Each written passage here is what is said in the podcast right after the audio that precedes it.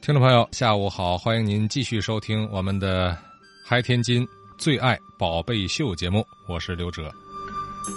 我们天津的这个民间收藏啊，那是非常的火热，各个门类是五花八门。今天同样走进直播间的嘉宾也是民间收藏协会的会员，他姓安啊，安中林安先生。您好，各位听众朋友们，大家好。嗯，还有一位嘉宾呢，是我们的节目的顾问啊，张显明张先生。听这么好，安先生收藏什么呢？其实就是最最最普通的交通工具，可能家家户户啊都少不了这样的一个一个物件啊，而且是承载了很多记忆的一个物件，什么呢？自行车。当然了，自行车是不太好推上来，但是呢，安先生也是带来了一些他的和自行车相关的一些这个物件啊先说带来了一个自行车的车座子，啊，这是老车做的，我这一眼看着这这这现在基本上看不到了，在市面上啊，这个车座子是怎么个情况呢？嗯呃，起先呢，我在收藏自行车的时候啊，呃，收藏了一辆咱们天津五十年代初的这个老飞格牌自行车。呃，到手以后呢，总归那个年代和我的岁数呢不相符，嗯。我就找了这个比较上年岁的人呢，去看看这自行车，哪哈对呀、哪哈不对。因为我这个收藏的过程中呢，就说是总要这个东西啊，这自行车啊尽其量的叫它都是原貌。呃，有的人就提你这车，呃，最大的两个特点的地儿不对，就是这个后衣架和车座子。哦，细节了，这是哎小细节的嗯嗯，结果最后有两位老先生，到现在来说已经七十一个七十六，一个七十七，啊，这两个人当时异口同声说：“这个后衣架是绝对对，当初就是这样的，是什么样的呀？是一个扁铁的很窄的一个衣架。”哦，结果我就问我说：“您二位为嘛说呃这个衣架就对？嗯我别的人说不对，有时候铁管的是窝的围的如何如何。嗯”他说：“铁管围的也好，窝的也好，那都是后来的了。啊，说这个是当初那个年代出来就应该是这样。”呃，我说您您有嘛根据呢？他说当初我们骑过这个车，打新的时候骑过，所以这印象特别深。那是哪一年？这个车是五几年的车，五几年的车？啊五几年的那是不是飞哥的第一批产品？呃，对，最后提到哪儿呢？提到这个自行车这个车篮子，后来说这是车座子不好淘换了，嗯说你这个车最大的遗憾之处嗯就是车座子。哎，我说为嘛不好淘换呢？说那个年代出的车呢，全都是皮座子，纯牛皮的。说那个年代的座子到现在呃几十年过去了，嗯，呃嗯不可能有了。是哎，说很难啊的，很难呃保存。太难了。可是我呢，在这个收藏自行车这个圈儿里头呢，就说是有时很多朋友啊，都愿意帮我去寻找一些东西，嗯，我呢就委托大伙儿，哎，当然咱也不白大伙儿，哎， 呃，结果我就杀出网去了，嗯，我大伙儿看看呢，哪哈有这老飞格的皮座子，嗯帮我溜溜神，哎，我说到时候呢，我说我一高兴，我肯定请大伙儿。结果，呃，在以后的日子，突然间有那么一天，嗯朋友给我打电话来了，说嘛呢？说乐亭啊有个市场，哦哎，上头有一个老飞哥做的，河北的那个乐亭。结果我呢很高兴，我呢就去了，从咱天津站坐火车坐到唐山，嗯到了唐山呢，再倒长途汽车，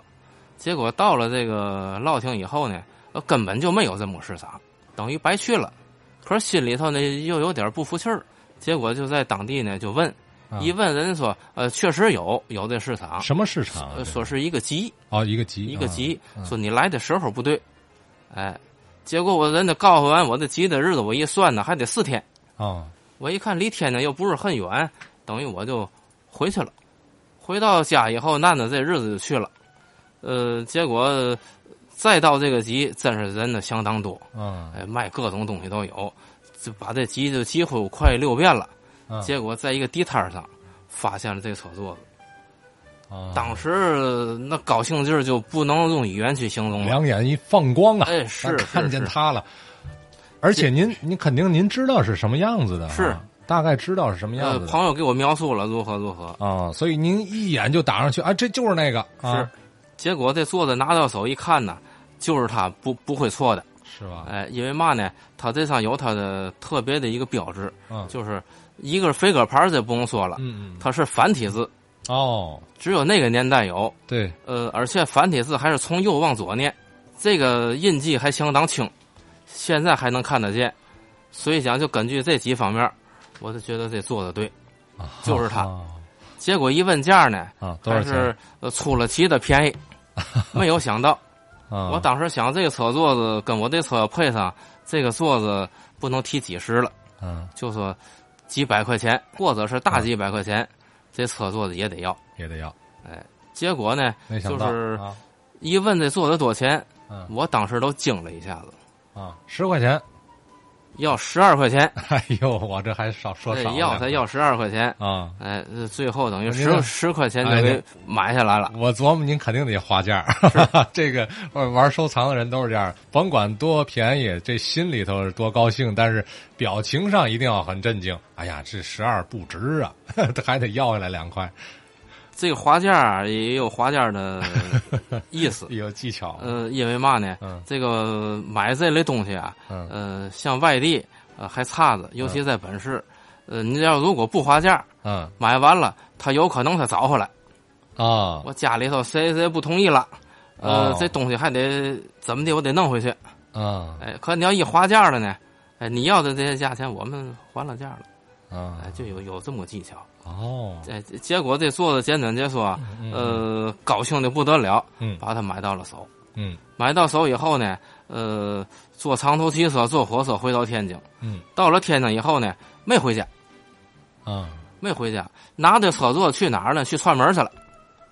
去谁那串门呢？就去当初看我这自行车，这个、啊那个那两位老先生老先生那儿哎啊给我说的这个呃后衣架如何如何，嗯车座如何如何。哎，我快快到天津站时打电话，我给俩老乡传在一块儿。我到了以后，咱看看这座子对不对？嗯哎，结果到人家，人俩人等着我了。啊我掏出来以后，嗯二位老乡一看，哎呦，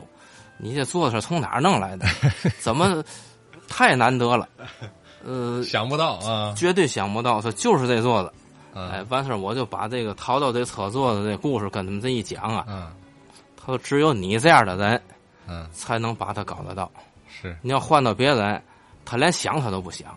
对哎因为嘛呢？皮的这东西在用的过程中那么多年呢，呃，就完了。对，一因为完了以后落下来就扔掉了，是这个自行车，它是一个使用品，是一个消耗品消耗品。啊！你你这个车，你再好的车，骑个十年二十年，它肯定有零部件就完了，就就就淘汰了。是逐渐的，你哪怕这个车整体还保存着，但是那个小部件肯定就换了。尤其是这个呃皮面儿的这东西，哎，呃这做有时的这一沾雨水，是是是，哎，完事儿再没及时做保养，嗯。哎，会裂了，会如何？而且如我何看您这个做的这个呃硬了坐着不舒服了，那它就是不舒服。哎遭了雨水了，没有做保养，嗯 它就不舒服，呃，一步一步发展到最后就裂了，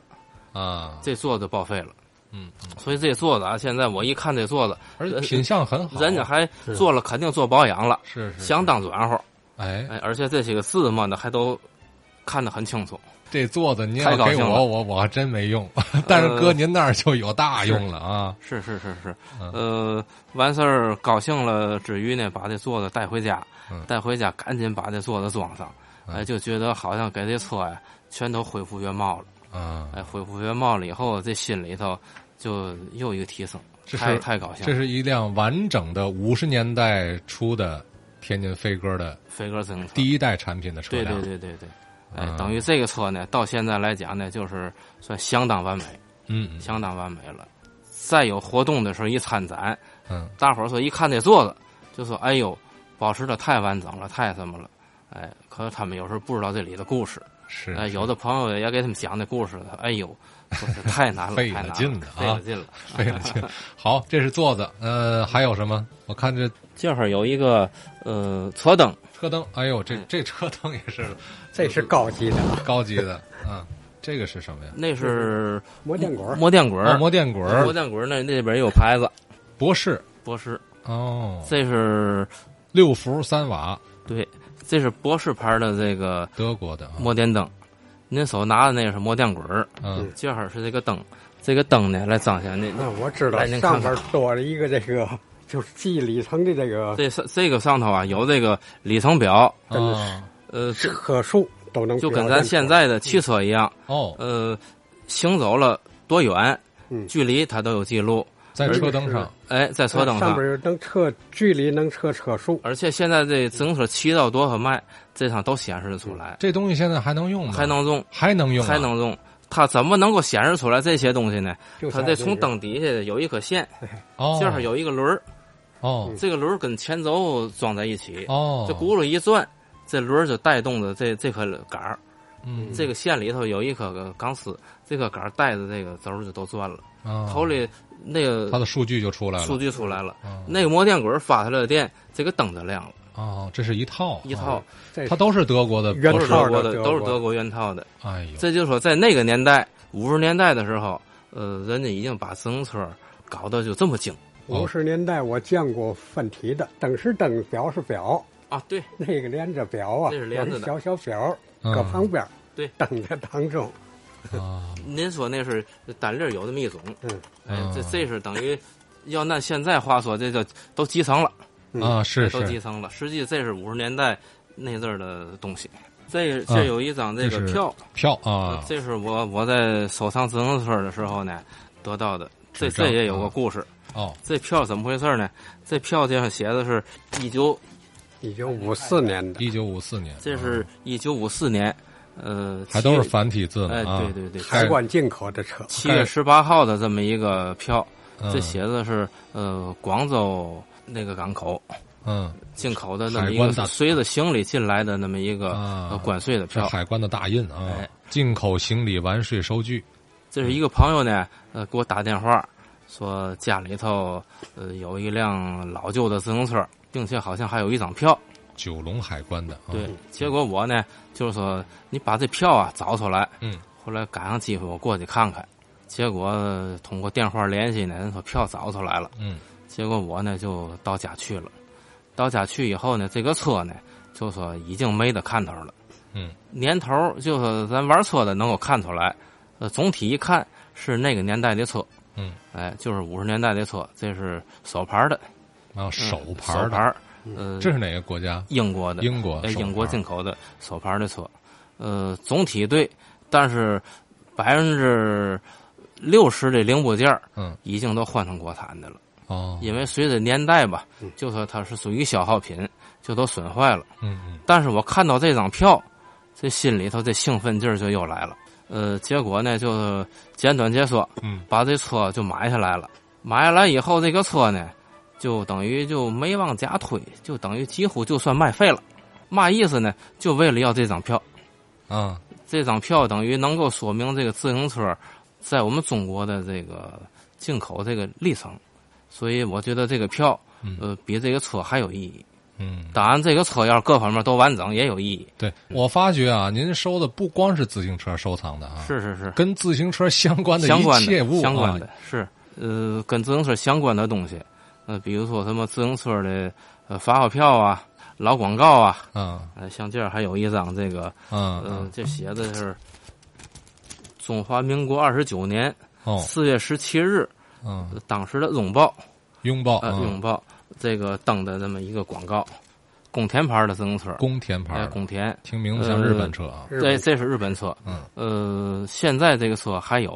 哦呃，有叫宫田的，有叫掘井的，就是在那个年代呢，呃，这个广告就已经就是做出来了，嗯做的相当好，相当漂这亮。个广告内容，呃，张张先生张先生，您看给看说说这个广告内容是什么？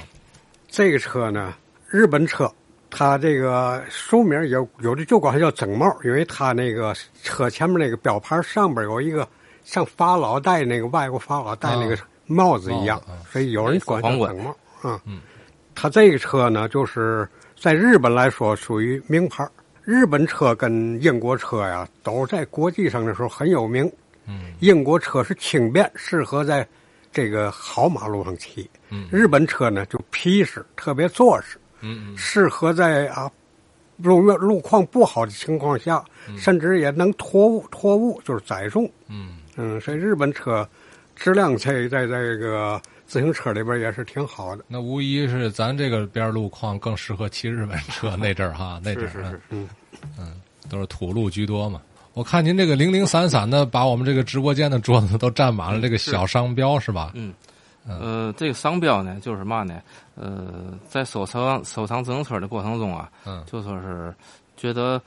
各个品牌的自行车，呃，全都有它的商标，各个城市、各个地区，觉得挺有意思。可是各个城市、各个地区的这个商标，全都去到每一个地方去收藏呢嗯，有时候难度挺大。看着说到这商标呢，这又有个故事。到外地去参加这个，就是我们这文博会活动的时候啊，啊呃，有个朋友提供，就说是在德州，呃，有一个商店里头有两个镜框子，镜框子里头镶的都是自行车车标。我说不应该啊，我说在商店里怎么会有自行车商标呢？嗯他说没问题，应该是。嗯，哎，结果我呢就到了德州了，到了德州就说嘛就找不着。嗯我又给他打电话了，告诉我在哪条路哪条路，结果还真找到了。嗯，找到以后，人家说这商标是我自己玩的，啊，觉得挺好，挺有意思。他说我也是存了那么多年了。啊有多少个呀？呃，当时他那是有呃六十九个，哦，六十九个就是各个产地的，都是咱这是都是咱国内的。哦哎，觉得哎呦，我一看这东西太难了，连昆明的都有，上海的不用提了，昆明的、一武些汉的。不太知名的一些呃不厂太家知名的一些个城市，嗯全都在生产自行车。嗯像这几个大的厂子，这里也都有，嗯比如像沈阳的白山，嗯呃，青岛的大金鹿，嗯呃，凤凰永久的上海的这个，呃，这就不说了。其他这些小城市，我这一看太难了，结果我就甭管怎么地，我的店子把它买下来，嗯人家说嘛就 不卖，结果我这一就是人家哎，玩儿人家也是玩儿啊的，啊哎，我这一看点儿啊，我就请他吃饭。啊啊！哎，吃饭完事儿回来就互相就聊，相你互这开始用第二招 了，对对死对对，磨硬泡啊！是是是。结果在吃饭过程中跟他聊，聊完以后呢，最后对方被我的真情给感动了，嗯哎，结果最后把这东西用给了我。嗯用给我以后呢，到现在我们还都有这个微信联系，啊，哎成朋友了。成朋友了。他觉得这东西给到我的手，等于是对这个东西的发扬光大，这是个是他他也挺高兴。找了个好婆家，是是，嗯，我觉得这点商标呢，呃，能够体现出来我们中国呀、各个城市都在做这东西。这个商标啊，其实就它是铝的吧？呃，有铝的，嗯呃，有铜的，嗯嗯，有铁的，它就是镶在自行车的那嗯前个脸前儿，脸儿前前脸脸上啊自行那个车把下头那一块侧面儿对上面对对正面是吧？嗯，就那一点这儿个还有的呢，像景泰蓝的。您看，您手拿那个德国的摩夫，莫夫这个是在哪儿呢？呃这商标挺有意思，这是在锦州的一个古玩市场买到的。这是呃铜的吗？呃，你看这什么材质人家一的？看都觉得是铜的哈。嗯呃，我当时也不知道怎么就一看呐，我就觉得这不是铜的，嗯也不知道当时怎么来的这么一个灵感，嗯我就跟麦子说：“我说你这是铜的吗嗯？”哎，他说：“没错儿。”他叫大伙儿看看，大伙儿全都说铜的没错儿，没问题。结果我就心存疑虑，结果其中有一个人就说：“这个问题好办，找块磁铁一试就得了。”找块磁铁，结果一吸给吸住了，铁的铁的。可就这一下呢，这价钱就呃便宜下来了。嗯，呃因为他们也不是搞这自行车和商标收藏，对对对呃，，只是带着卖这东西。嗯但这商标您可以看到，镶的那色不不是像咱这一般其他的商标都是上的漆，是它这是景泰蓝的。您嗯看那里底还崩了一块，这就说明这个国外嗯在这很多工艺上啊，呃做的相当考究，嗯，把呃在细节上很注重呃，哎在啊细节上特别注注重这块。好，这又是一个物件儿。眼前的是车把吗？这个车把啊，它能够变换这个车骑行的高度。呃，也就是说，呃，在骑行的时候，在市区骑呢，可以把把呀给它调的高一点儿哦，就类似于公主把。嗯，如果要是到呃郊外骑，去呃野游骑的时候呢，呃就好像类似跑车似的，把这车把给它落到最低，一下去哎，嗯，等于在提高车速的时候呢，这个人呢等于几乎趴在那儿了，趴着骑，等于就是减少风阻。我们天津这个骑行队儿有位老先生，啊呃，曾经看到我这把，呃，就说你看我这样，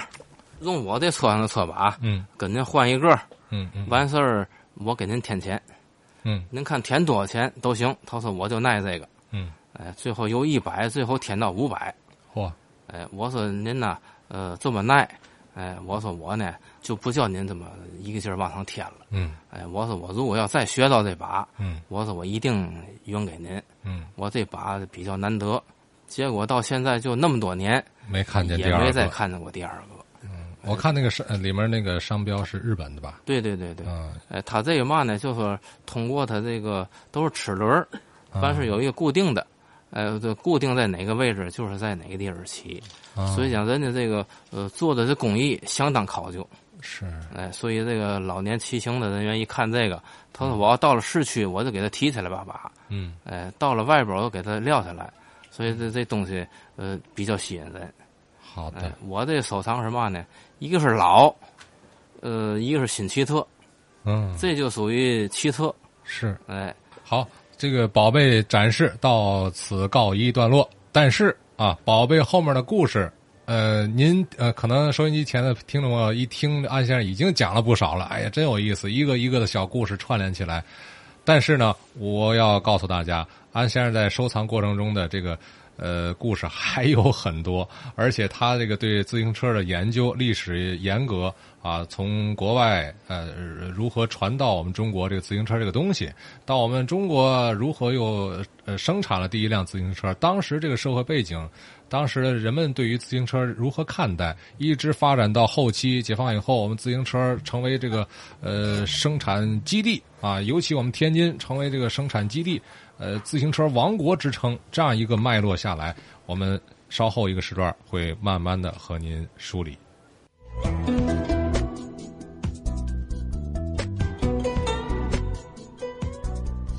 我觉得安先生，您这个收藏哈，大家可能在问，收了这么多辆自行车放哪儿啊？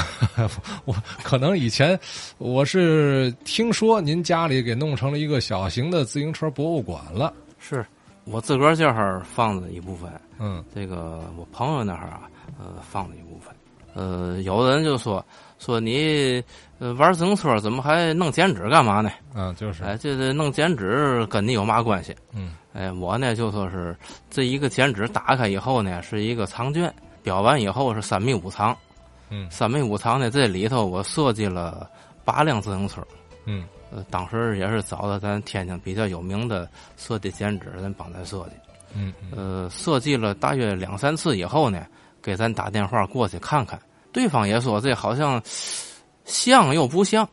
嗯就是俩人坐那儿研究这个事儿，呃，这怎么是轱辘怎么摆，把怎么嘛玩儿。嗯结果就是在切磋了两次以后，呃，最后定稿儿，嗯呃，就定的这八辆车，嗯等于就是剪出来以后呢，就比较想像自行车。嗯做完以后呢，就给它呃裱上了。嗯裱完这个长卷呢是三米五，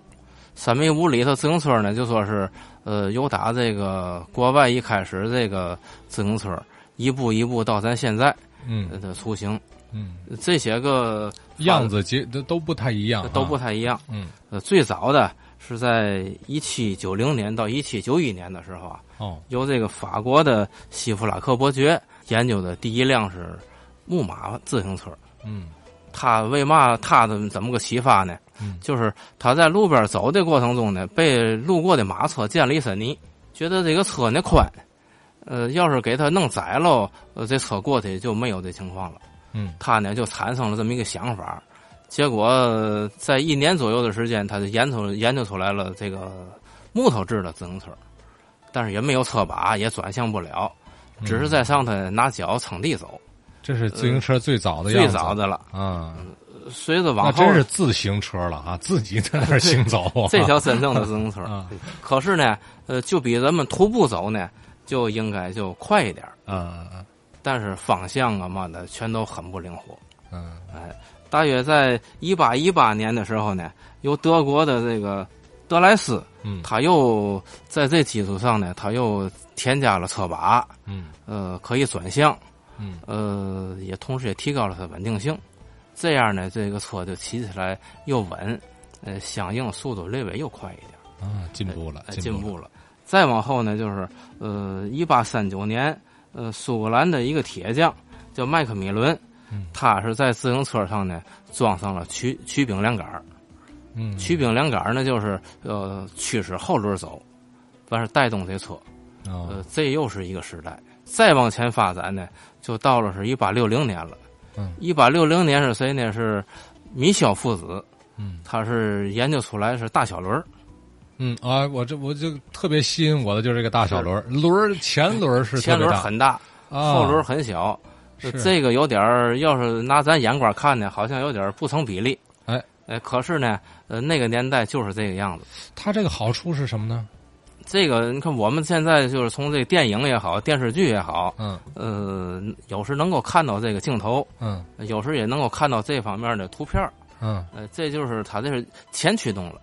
前驱动哎，等于是在在前轮上装了驱动了。但是它这个缺点是嘛呢？没有车闸，但是稳定性有了，车把也能动了。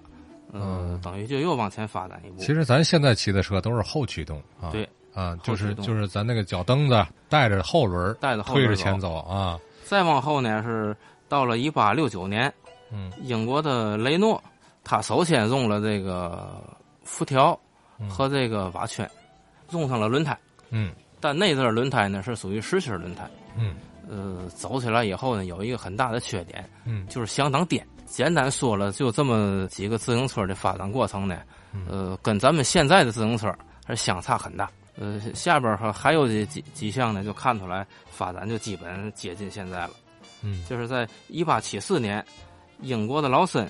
呃，采用了链条了，啊，有这才有链条，才有链条。嗯这大约是在一八七四年了嗯，有了链条，同时他把这个脚踏，所谓脚踏就脚蹬子，啊搁在了两轮中间，嗯，这就基本上接近于我们接现近在的了这个接近了，了。嗯完事儿再到一八八六年，呃，英国的斯斯塔利嗯，呃，他看着外边这个自行车呢，呃，走的挺快，嗯呃经常出现一些个事故。为嘛出事故呢？它装上链子了，可以驱动前行了，嗯它没有闸，所以他呢又研究了这车闸，嗯，把这自行车就又就又完善了。不光能呃骑得动，还得站得住，对，啊它能控制住 了，啊，哎，它能够能够行驶，行驶的很快，嗯而且它能够掌握它。那它以前他怎他怎么站住呢？那那以前那生拿脚秃噜上啊，拿脚秃噜。 哎呦哎，而且这以前费鞋呀，那全越往前倒呢，等于速度越慢，啊越临近呢速度越快，所以啊他才研究出来这车闸。再往后呢，就是到了一八八八年，呃，英国的邓洛普，嗯呃，这我说一下，嗯邓洛普是洛阳的洛，嗯那个邓洛普不是咱们现在外边那汽车那轮胎，邓洛普不是那 个，哎，这邓洛普对研究出来了充气轮胎，啊所以这一下子把这自行车啊等于算是一一次大的革命了。哦哎，等于通过这几次呃前行，就说是把这自行车推向了接近现现代了。啊，这自行车的发展呢，就说是在国脉际络上啊，啊，呃，是这么一个脉络。嗯嗯这咱说的是国际，嗯说完国际呢，说说咱们中国。嗯嗯中国说中国呢，就不得不说天津。怎么情况呢？就说是在上个世纪三十年代呢，都是沿海一些沿海地区进口的都是一些各个国家的自行车的零件儿嗯到咱这组装。呃，大约在上个世纪一九三六年的时候呢，嗯日本呢在咱天津六纬路那儿，呃，建了一个自行车厂，生产自行车，生产出来的那阵儿还有品牌叫铁毛，铁毛哎，哦一一九三六年，这叫日本昌河铁工所，哦哎，在那儿做。这铁毛呢，提到铁毛呢，哈，我还给大伙儿说一句，这这在玩车时候，有好多人就讲说这铁毛车是日本进口的，从日本过来的车，其实不实是际不是，是啊实际是跟日本有关系，嗯日本投资呃在在天津产的是是这意思，是这么情况。嗯，这是一九啊一九三六年，三六年一，九三六年，那么最早这个自行车进入到天津，张先生，我记得有一个故事，您曾经给我们讲过，叫是是大官丁啊，丁伯玉骑的骑了一辆自行车哎那时候中国还不会造了，啊那是，进口那是的进口的车进口车。啊，就是在天津这个土地儿上见到自行车这个东西了，那时候还在清朝光绪年间啊，那个袁世凯还没到天津，李鸿章时候他就，呃，见到外国人在租界地里骑自行车了。啊，哎，他看着新奇，所以托人给他从国外买了一辆。嗯那时候这自行车还不会骑，嗯他还专门请个英国人教他，教他咱城里那边这路路啊还窄呀、行人也多呀、呃，路况也不那么平整，所以跑人租界地里去练去。啊，到英租界里练去，他还惹了祸了啊，嗯撞了人了，是出了嘛车祸了，还受一次罚。终终究他还练会了，啊会骑了，能骑到中国地来，中国人一看新鲜，啊所以在天津第一个骑自行车的就是这大管丁的丁大少，啊，丁伯玉。他其实是骑着自行车到天津的当时的中国地，哎，是吧？当时因为有有自行车，肯定他不是第一个人，呃，外国人有哎，骑的人外国人在中国人那也是是咱他第一个天津的地界儿，但是对当时的社会环境背景下是租界租地界租界地，啊，他呢把租界地的自行车骑到了这个老城这块儿哎，啊，所以引起了这个大伙儿的围观啊。那么最早的自行车，我听说进入到中国是这个溥仪还在宫里头骑着自行车，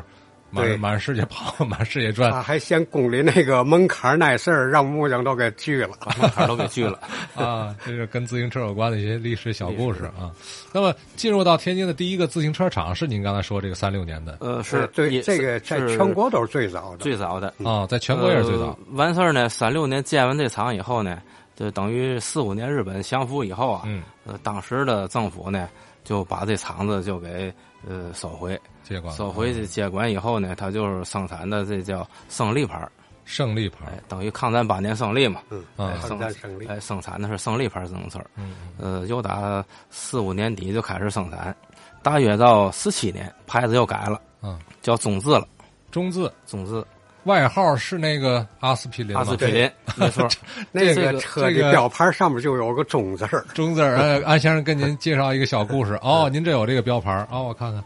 呃，这个啊、这个一个中字，红色的中字，呃，地儿是蓝色的地儿啊，然嗯后三圈儿，然后中字，这因为个他这车 的印花能各程方度面都差差，，各方哎面都差，蹬着也费劲，啊啊啊，所以啊，蹬一段儿就累一身汗，啊等于嗯就吃了发汗药。阿司匹林 啊哎， 阿司匹所 林。以这么得那么个外号得。这么一个呃，安先生，这个我给您介绍，张先生他的第一辆自行车就是阿司匹 林。当时我一看，嚯，这名字够可够洋，怎么耳熟呢？像药的名字。闹半天是这个，呃，因为发汗这个 起了个外号啊。又打四七年到四九年呢，生产的就是这种子。嗯到四九年咱这儿解放呃了解放以后呢嗯，嗯呃，在这原厂址呢就挂出来了这个国营天津自行车厂的厂牌。啊哎，呃，完事儿呢，在当时来讲，二十多名这个年轻的人呢，就是。呃，购买的是荷兰的和英国的几辆自行车，嗯回来呢就研究，呃啊，并出来图纸了。五零年的七月份，这个自行车就已经正式就生产出来了。嗯生产出来以后呢，可是没有牌子，没有牌子。当时呢，就是说嗯呃，全国人民的向往什么呢？向往世界和平。呃，这是一个。再一个呢，这个车设计出来很漂亮，是呃，也不像刚说那个阿司匹林那种字了，啊也骑得也很轻快，嗯又象征着世界和平嗯。结果大伙儿就给起了一名字呢，叫飞鸽牌自行车。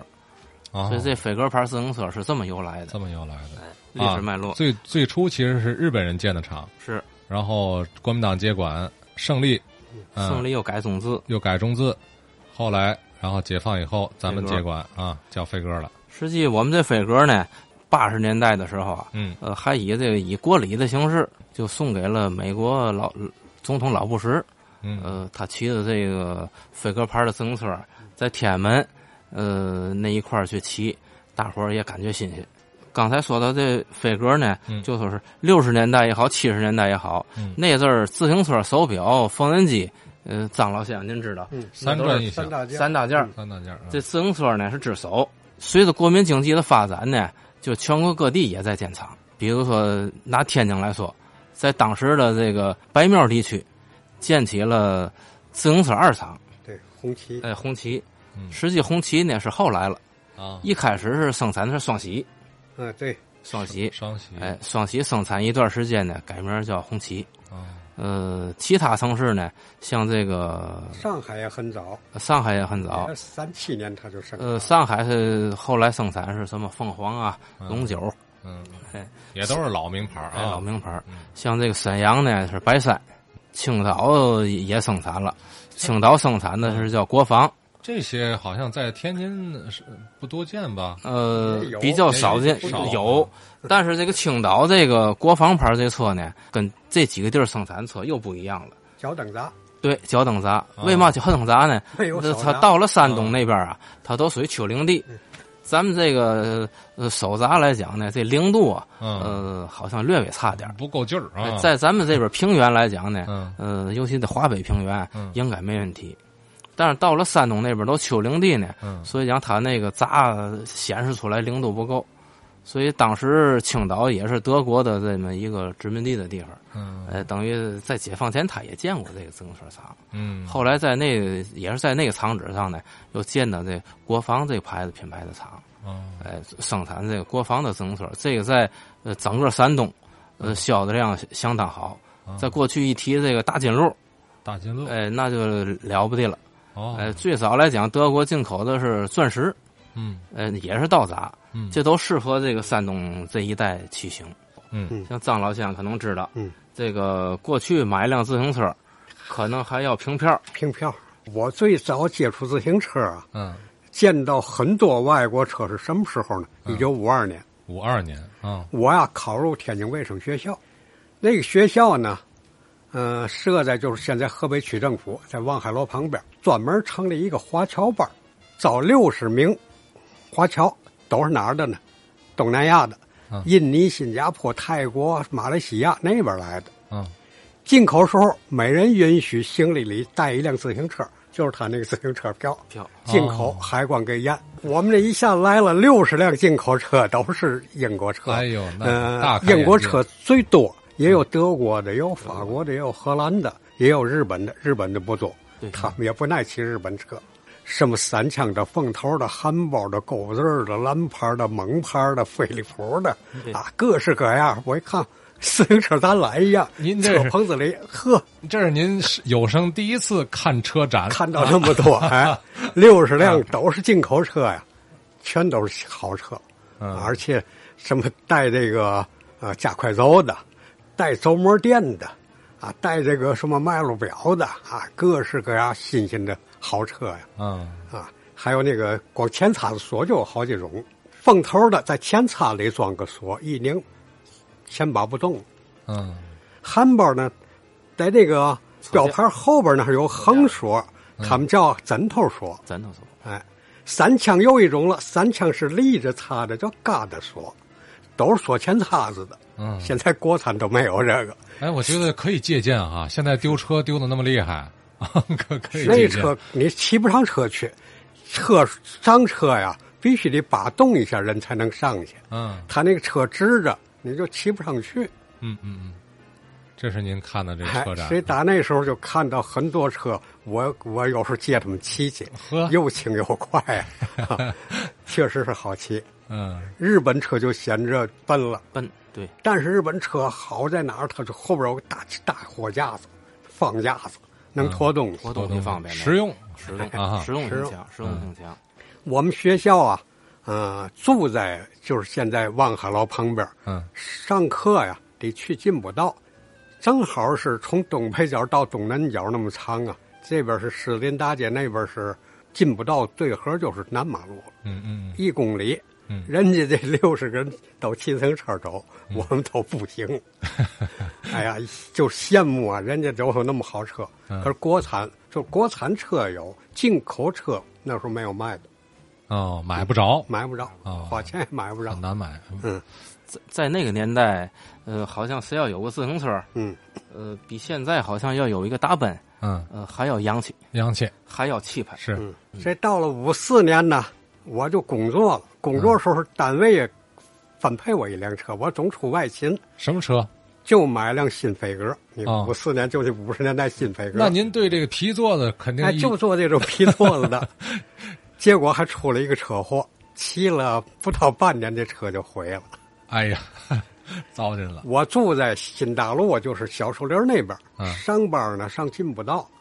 嗯、走到哪儿走这个新货场大街呀、现在那叫胜利路啊，嗯那儿过去有电车，没错，啊，北站到东站电车就走这趟道，到建国道拐东站去。我骑到那儿正好是陈家沟的那儿车站，嗯到陈家沟我一看车站上下车呀、我骑不过去，我说从车里边绕过去吧，骑到两股道中间去了，结果对面又来一辆电车，我骑不出来了，啊一下跟人家电车撞上了。哎呦，哦，撞上我这车一倒呢，哎，他那车把我前轱辘给压住了。哦，那辆车上完人一启动，把我后轱辘倒那后轱辘到人家那那个车道上了。横那儿了，哎，啊两个车把我一个这 边拉，一个那边拉，把那车给拉变形了。这撵成麻花了，啊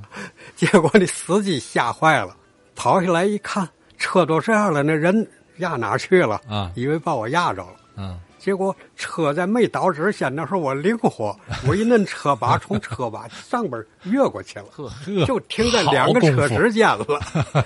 啊，两辆车那时候，哎，这个上这边开，那个上那边开，啊我从车两个车当中呢过不去一个车把，那个那个哦块儿，嗯嗯所以要能过车把，我就能停住了，撞撞在人车上了。我从他车后边绕过去了，我说我在这儿了，没压着啊。太 好了嗯，，赔钱了吗？啊，没赔人家钱不赔我，人家找来警察一看，你违反交通规则你，全把人责电啊车给撞个别儿，你得赔人电车。 结果人家电车也没让我赔啊啊，就是你这个车自己修去。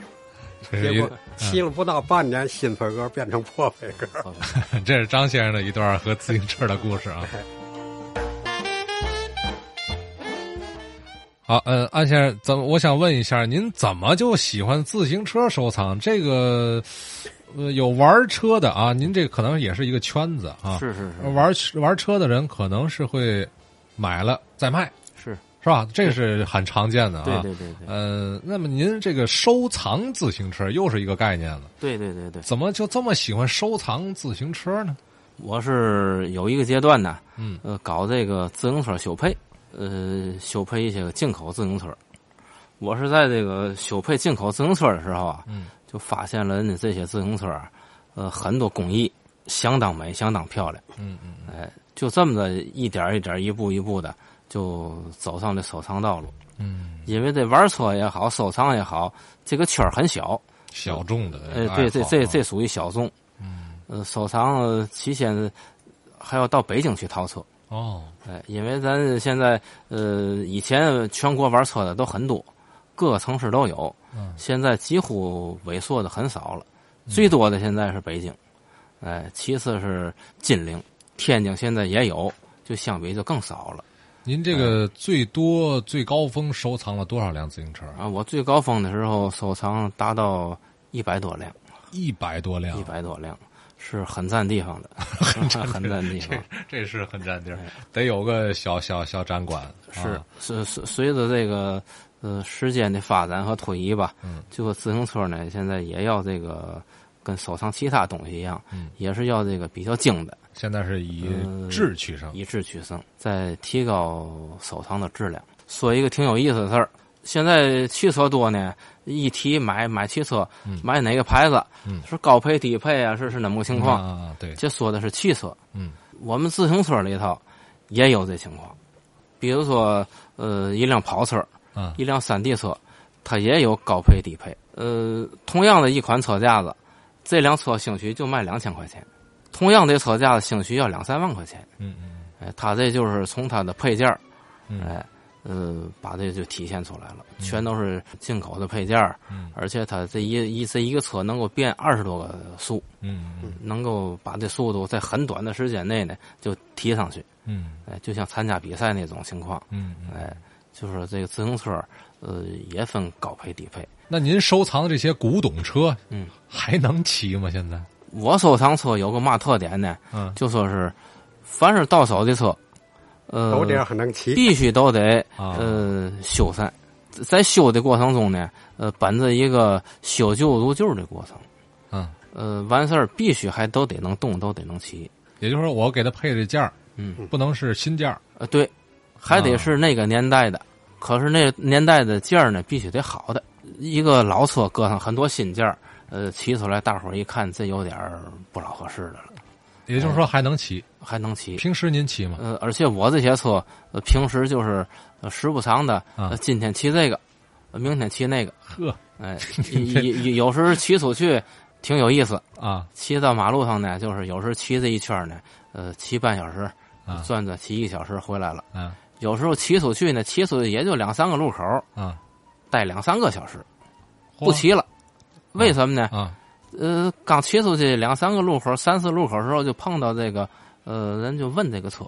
啊这一聊一说，嚯，对这车呃原来回头率太高讲的一种情况回头啊 率高。一看这个年代的车，到现在还有还能骑，哎啊如何如何，他要介绍他家的情况，啊嗯哎，等于就好像有点儿呃头皮去，这这都讲这整车，一聊聊聊起来没完，这自行车啊，在中国人心目中啊，尤其在天津人，尤其在天津尤人心，其是天津，寄托了很多的情感在里头是是是是，啊。他这一辆自行车，你放在那儿，哎呦，想起了很多很多事儿很。多故事，呃，呃就像您刚说的那个三大件儿，不是谁家都能买得了的。啊是有一辆自行车，那这哎呀，那个现现如今的人是想象不到的那种想象兴不到奋啊天津啊，过去还有旧自行车市场，啊广沟街有过，关口街西西南角那边就就是那鬼市那边也有，嗯六马路，哎，六马路。六马路，我一个朋友在那儿买一辆旧车，这旧车前面没有标牌呢，车连漆都没有了。嗯，但是骑着挺好骑，哎，因为没有牌子的车在那儿买挺便宜，拿现在来说就几十块钱，他买回来了。这车它有个嘛特点呢？这大梁上边多个钩儿，底下还有个托儿，人一看这是军用车，军用车，英国的。哦为嘛那么好骑啊？这是凤头车。嗯，但是那阵儿他走整整为军用了，嗯那个就是挂枪的枪托枪钩，所以那是一战时候的凤头车，啊。哎，卖的挺便宜，但是那车很有特点。通过刚才咱聊，我感觉啊，安先生是把这个自行车融入到完全融入到自己的生活，一切时间全都离不开这二轮儿。而且，呃，我知道您还有一些自己的这个这个这个叫什么制作制作啊，动手啊，创新。奥运，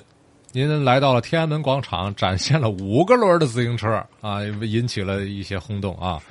坐这五环车呢，就就说在零八年奥运会的时候呢，这奥运会能够在中国搞，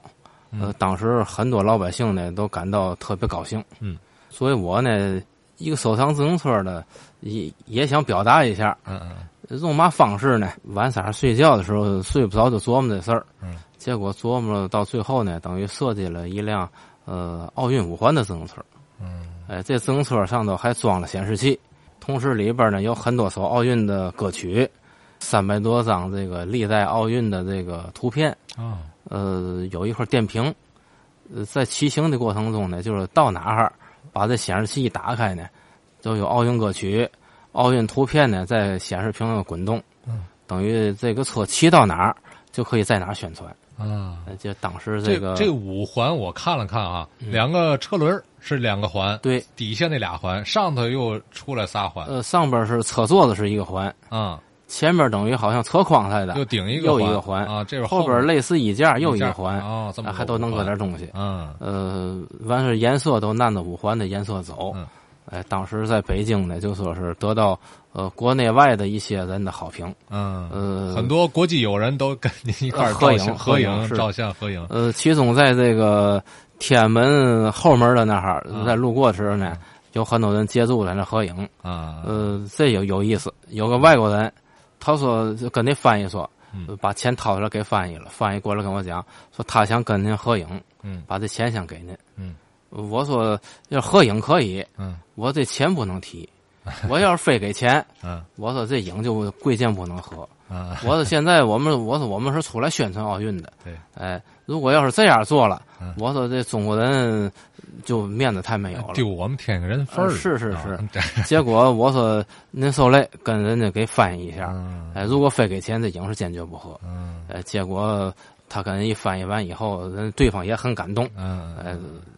多拍了很多照片。是您那个带着老伴儿都去几个省啊？ 骑骑着您那自哦制的那个绿色的啊交通呃，工具后，后来就是在在去年吧，嗯就说是我自个儿做了一个这个